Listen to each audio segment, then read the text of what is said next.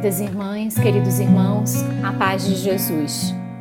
Aqui é Luziane Bahia e está no ar mais um podcast Café com Espiritismo. Quais são os nossos deveres? O que nos cabe realizar? São tarefas grandiosas e distintas? Ou podemos empreender pequenos projetos, mas que são efetivos e transformadores? Fiquei, meus irmãos, encantada com a construção reflexiva da benfeitora Joana de Ângeles, ao falar acerca do dever, no capítulo 8 do seu livro Jesus e Atualidade, psicografia de Divaldo Franco. Compartilho com os irmãos alguns trechos. Por certo, de maneira inconsciente, incontáveis indivíduos se creem merecedores de tudo Supõem que até o sol brilha porque eles existem, a fim de facultar-lhes claridade, calor e vida. Fecham-se nos valores que se atribuem possuir e, quando defrontam a realidade, amarguram-se ou rebelam-se, partindo para a agressividade ou a depressão. Não assumem responsabilidades, nem cumprem com os deveres que lhes cabem.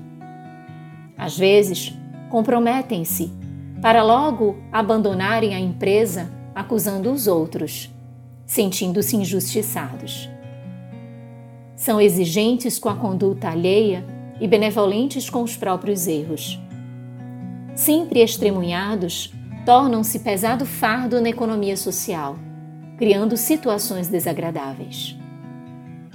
Fáceis e gentis quando favorecidos, tornam-se rudes e ingratos se não considerados como acreditam merecer. Afáveis no êxito, apresentam-se agressivos no esforço. Olvidam-se de que a vida é um desafio à coragem, ao valor moral e que todos temos deveres impostergáveis para com ela, para com nós mesmos e para com os nossos irmãos terrestres. Ninguém tem o direito de fruir sem trabalhar, explorando o esforço de outrem. O prêmio é a honra que se concede ao triunfador que se empenhou por consegui-lo. Palmo a palmo, o viajante ganha o terreno que percorre, fitando com desassombro a linha de chegada. O dever de cada um o conduz na empreitada da evolução. Esse esforço resulta da conquista moral que a consciência se permite em plena sintonia com o equilíbrio cósmico ser útil em toda e qualquer circunstância, favorecer o progresso, viver com dignidade, são algumas expressões do dever diante da vida. Joana, após esta abordagem real acerca do comportamento, que em muitas ocasiões se repete como decisivo, lembra-nos a parábola dos dois filhos, chamados para o trabalho na vinha, transcrita em Mateus capítulo 21, versículo 28 e seguintes. É aquela narrativa em que havia um homem que tinha dois filhos e que falou ao primeiro: Filho, vai hoje trabalhar na vinha. Ao que ele respondeu: Sim, senhor. Porém, refletindo mais tarde, resolveu não ir. Ao segundo filho fez a mesma proposta e ele disse: Não quero. Todavia, arrependido, foi. Qual dos dois atendeu à vontade do Pai? Pergunta o mestre. E os interrogantes responderam a Jesus, o segundo. Então analisa a benfeitora. Defrontamos nessa experiência a ação e a promessa, o fato e a intenção. A ação deve predominar porque resultante do dever para ela, não se tornam necessárias palavras melífluas ou confortadoras, mas sim a decisão para realizá-la corretamente. Jesus sempre propõe o dever, a ação. Bem entender, a fim de melhor atuar.